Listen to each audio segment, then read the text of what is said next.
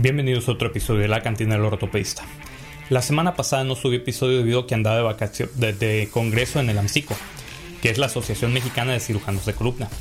Al chile yo casi no opero columnas, pero me patrocinaron el congreso y a caballo regalado no se le ve el colmillo.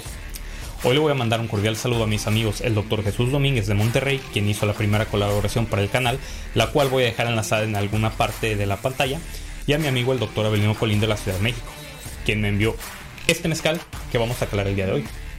Sin más por el momento, los invito a que me acompañen con el veneno de su preferencia a revisar el tema de fracturas intertrocantéricas. Empecemos.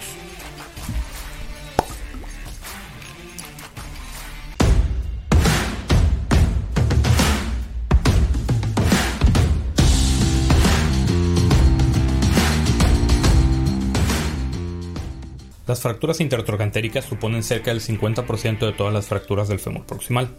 Tienen una incidencia anual reportada en los Estados Unidos de 63 y 34 por cada 100.000 habitantes por año en mujeres y hombres respectivamente con una edad de presentación entre los 66 y los 76 años. La proporción entre hombres y mujeres varía de entre 2 mujeres por cada hombre hasta 8 mujeres por cada hombre, probablemente debido a los cambios en el metabolismo óseo que ocurren después de la menopausia. Algunos de los factores que se asocian más a fracturas intertrocantéricas que a fracturas del cuello del fémur son la edad avanzada, un mayor número de enfermedades asociadas, una mayor dependencia en las actividades de la vida diaria y los antecedentes de otras fracturas por fragilidad. Por ejemplo, estudios observacionales han mostrado que las personas que tienen una fractura del húmero proximal tienen un riesgo elevado de sufrir una fractura intertrocantérica dentro del siguiente año comparado con otras personas. Como el resto de fracturas del fémur proximal que ya hemos revisado previamente, las fracturas intertrocantéricas en los pacientes jóvenes son el resultado de traumatismos de alta energía, generalmente accidentes de tráfico o caídas de altura mientras que en los pacientes ancianos son el resultado de una caída simple con un impacto directo sobre la región del trocánter mayor. El área intertrocantérica del fémur está distal al cuello femoral y proximal a la diáfisis femoral. Es el área de los trocánteres femorales, el menor y el mayor.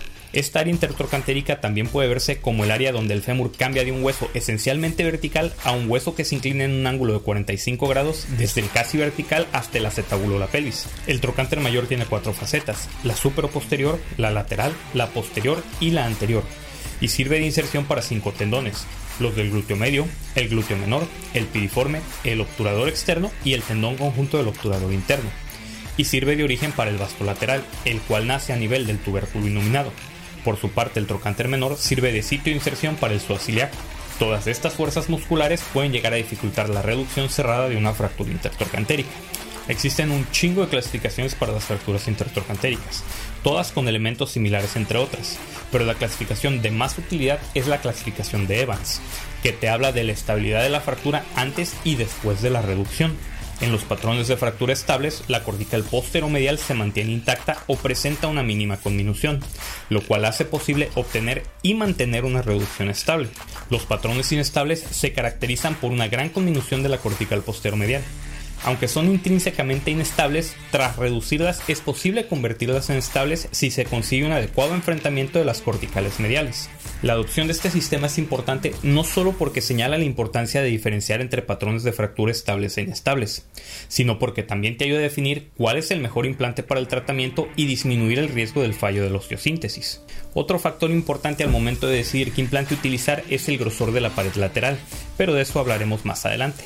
La otra clasificación que claramente no puede faltar es la clasificación de la AO.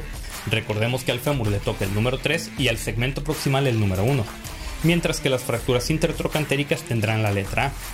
El resto de calificadores secundarios, como siempre, dependerá de las características propias del trazo de fractura. La presentación clínica de estos pacientes es muy similar a las fracturas desplazadas del cuello del fémur, presentando una extremidad inferior en actitud de acortamiento y rotación externa, con incapacidad para la marcha y dolor sobre el trocánter mayor. Debido a la naturaleza de estos pacientes, estos pueden llegar bastante tiempo después de producirse la fractura, pudiendo presentar desnutrición, deshidratación, enfermedad tromboembólica y úlceras por presión, por lo que es importante y muy necesario un adecuado abordaje multidisciplinario.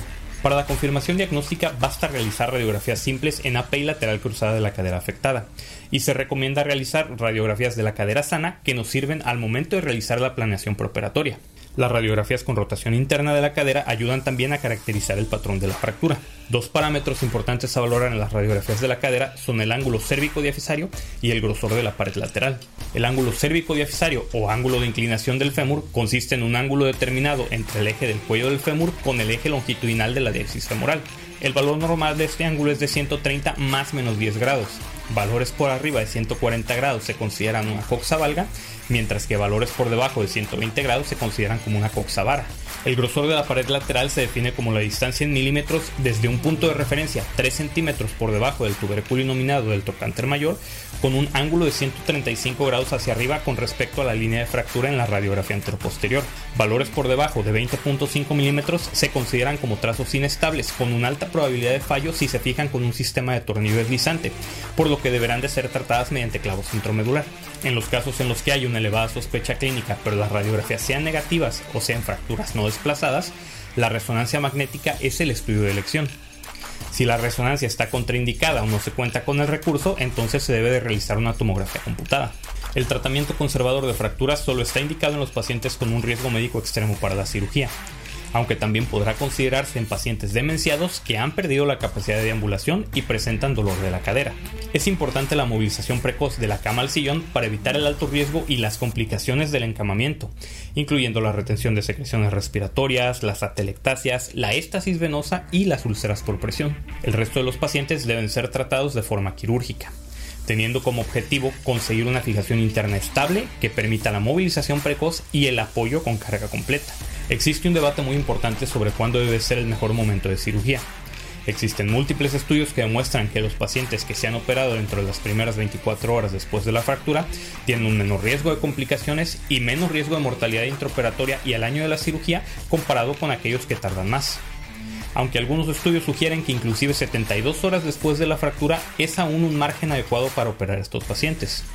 El problema recae en que debido a la naturaleza de los pacientes, no todos pueden operarse dentro de esta ventana de tiempo debido a que padecen otras condiciones médicas que deben de estabilizarse previo a su intervención quirúrgica. Existen diferentes técnicas para el tratamiento quirúrgico, las cuales incluyen la fijación externa, la sustitución protésica, el clavo cefalomedular y la placa de cadera con tornillo deslizante. La fijación externa no es un método de tratamiento que se utiliza comúnmente debido a que tiene una alta tasa de complicaciones, así que simplemente no lo hagan a menos que sea absolutamente necesario. El sistema de placa de cadera con tornillo deslizante o DHS es históricamente el implante más utilizado tanto en las fracturas estables como en las inestables, estando disponible en varios ángulos que van desde los 130 hasta los 150 grados. Aquí es donde se vuelve importante la radiografía de pelvis contralateral para poder saber qué angulación debemos intentar replicar en el lado fracturado.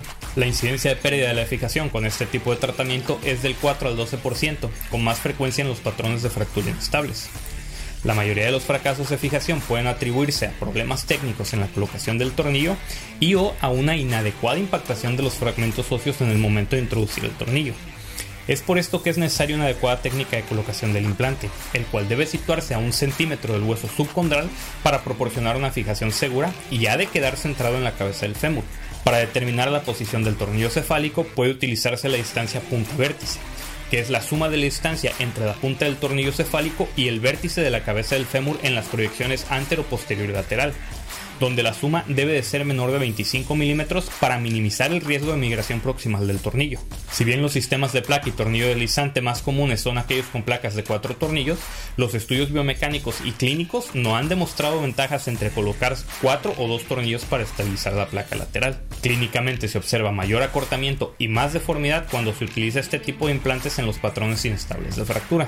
Por su parte, el clavo cefalomedular combina las características de la placa de cadera y tornillo deslizante y de los clavos intramedulares, teniendo ventajas tanto técnicas como mecánicas, ya que generalmente estos implantes pueden introducirse de forma cerrada con una exposición limitada de la fractura, lo cual disminuye la pérdida de sangre y la lesión tisular con respecto al DHS. Asimismo, por su localización intramedular, están sujetos a un menor momento de fuerzas. Este tipo de implantes no ha demostrado ofrecer ventajas respecto al DHS en los patrones de fractura estables, por lo que se recomienda su uso solamente en las fracturas inestables. Por su parte, la sustitución protésica se ha utilizado con éxito en pacientes en quienes ha fracasado la reducción abierta y fijación interna y que no son candidatos a un nuevo intento de fijación interna. No hay una indicación real para realizar una sustitución protésica primaria en las fracturas intertrocantéricas debido a la gran capacidad de consolidación que tienen estas fracturas. Sin embargo, hay algunas series limitadas en donde la sustitución protésica ha sido utilizado en fracturas conminutas e inestables, ofreciendo buenos resultados hasta en el 94% de los pacientes. Asimismo, pudiera estar indicada en pacientes con osteoartritis previa de la cadera o con osteoporosis donde el implante no logrará fijarse adecuadamente al hueso. Debido al nivel de la fractura, puede ser necesaria una hemiartroplastia con sustitución del cálcar y tiene las desventajas de la morbilidad asociada a una intervención quirúrgica más amplia, problemas con la fijación interna al reinsertar el trocánter y riesgo de una luxación postoperatoria de la prótesis. No sé cuántos de sus conocidos pongan prótesis de entrada a todos los pacientes con fractura de cadera. Yo los invitaría a todos ellos, que aparentemente según algunos grupos de WhatsApp en los que estoy son un chingo, si no es que todos los cirujanos que hacen esto, a que publiquen sus resultados. A lo mejor estamos haciendo las cosas mejor que los gringos y todavía no lo sabemos.